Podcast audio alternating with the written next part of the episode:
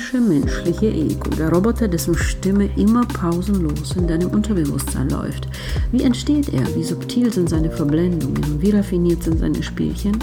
Wie lernst du ihm Gehorsam und machst ihn zu deinem besten Freund?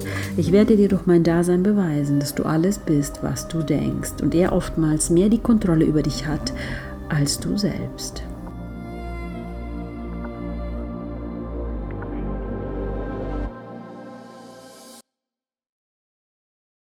Ich ähm, habe nicht multiple Persönlichkeiten, sondern ich kann einfach aufgrund dessen, dass ich weiß, was ich bin, definitiv unterscheiden, was in mir wann spricht. Ist das mein höheres Selbst? Ist das mein Gehirn? Den Roboter, den ich so toll Ego nenne? Ja, der seine Programme und seine Spulen und seine Glaubenssätze indoktriniert hat und äh, permanent abspielt, ohne Stopp und Punkt und Komma. Oder ist es am Ende doch ein höheres Wesen, das einfach durch den Körper und durch das Gehirn hindurch die Kanäle nutzt, um zu sprechen? Hast du dir schon mal Gedanken darüber gemacht, was du eigentlich bist? Hast du dir schon mal intensiv Gedanken darüber gemacht, was du sein könntest? Hast du dir schon mal Gedanken darüber gemacht, aus was du bestehst? Aus dem Sichtbaren und Unsichtbaren? Hast du schon mal ganz klar auf einem Zettel mit Stift und Papier versucht zu definieren, was in dir spricht hier gerade überhaupt? Ist das der Verstand oder steht der Verstand gerade still? Ist das ein ganz anderes Gefühl im Kopf, als wie wenn der Verstand sprechen würde? Und was ist diese andere Stimme im Kopf, die so klar und hell ist und in Notsituationen dir immer ganz sachte zuspricht und dich beruhigt und dich führt? Diese Stimme ist anders wie das Ego. Diese Stimme ist niemals fordernd. Sie ist weise. Sie ist erhaben. Sie ist Macht, nicht machtvoll, sondern kraftvoll. Denn Macht braucht immer nur ein gewisses Ego. Kraft hat die Seele selbst. Das höhere Selbst, das durch dich hindurchsprechen kann, kann nur dann durch dich hindurchsprechen, wenn das Ego seinen Platz kennt. Du musst dir vorstellen, du bist das Härchen und er ist dein Hund. Und das Ziel ist, dass dein Hund nur dann bellt, wenn du es ihm erlaubst. Stell dir diese Metapher vor, dass du ein Ego hast und dieser Hund ist, führt sich auf wie der Oberoffizier, steht vor dir und du kriegst in die Hütte als Mensch. Er macht für dich alles. Er führt dich, er drangsaliert dich, er schiebt dich in ein masochistisches, sadistisches Dasein, in ein Drama. Er macht mit dir, was er will und du hast darüber keine Kontrolle.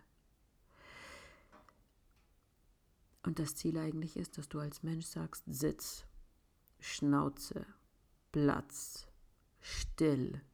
Jetzt darfst du reden. Jetzt brauche ich deine Analytik. Jetzt brauche ich deinen Verstand und deine Hilfe. Der Verstand, ich brauche dich.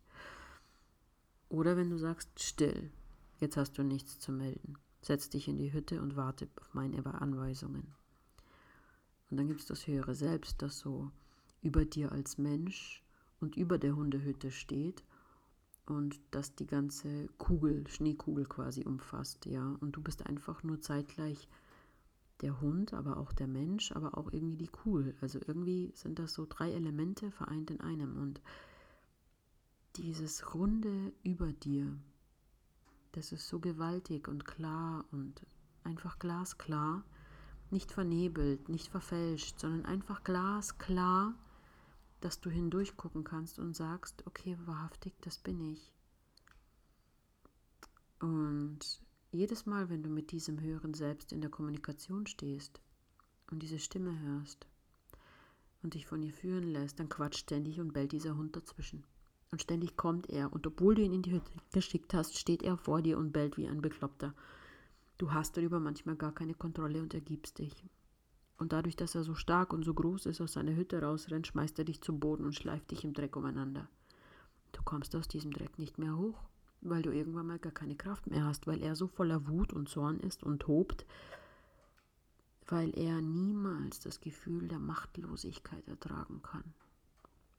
Wie ist es also, wenn du ein kleines Kind bist und Du bist in dieser Kuppel und du weißt, diese Schneekugel, dieses höhere Selbst umgibt dich und du bist in deiner Harmonie und du bist in deinem Frieden und in deiner Ruhe und dann kommen so sämtliche Außenfaktoren von außen und fangen an, auf dich einzuhämmern. Zieh das an, beweg dich so, das darfst du sagen, das darfst du nicht sagen.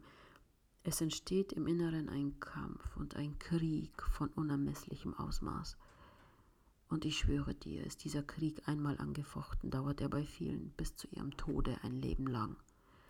Sie kämpfen diesen Krieg innerhalb ihrer Schneekugel so lange, bis sie sterben. Und sie werden niemals erkannt haben, was sie eigentlich wirklich sind. Sie kämpfen und sie kämpfen, im Grunde genommen mit sich selbst und gegen sich selbst, eigentlich gegen ihr höheres Selbst. Und das Ziel ist eigentlich, dir nahe zu bringen, dass du mehr bist, als du denkst, dass in dir mehr steckt, als du wahrnehmen kannst und dass du viel vielschichtiger bist, als du jemals mit deinen Worten über dich selbst wiedergegeben hast.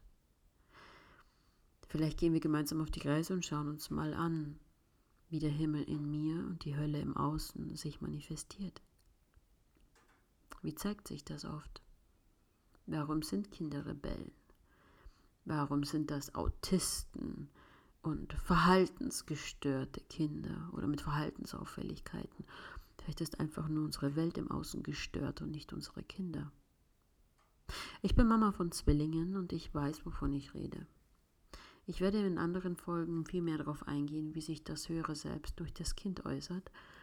Und ähm, ich werde hierzu auch ein paar Leute direkt interviewen oder hier im Gespräch haben, die das bezeugen, die es selber live miterlebt haben während eines Meetings oder eines Gesprächs oder während dem Kaffee trinken, wie sich das durch ein Kind zeigt.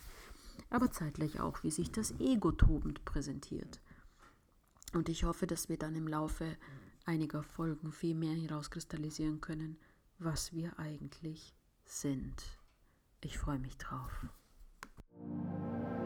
Ich danke dir für deine gut investierte Zeit in dich selbst und falls du die ein oder andere Frage hast zu Ego Black, dann schreibe mir und ich werde diese in den nächsten Folgen beantworten. Hinterlasse mir gerne eine Bewertung. Ciao und bis zur nächsten Folge.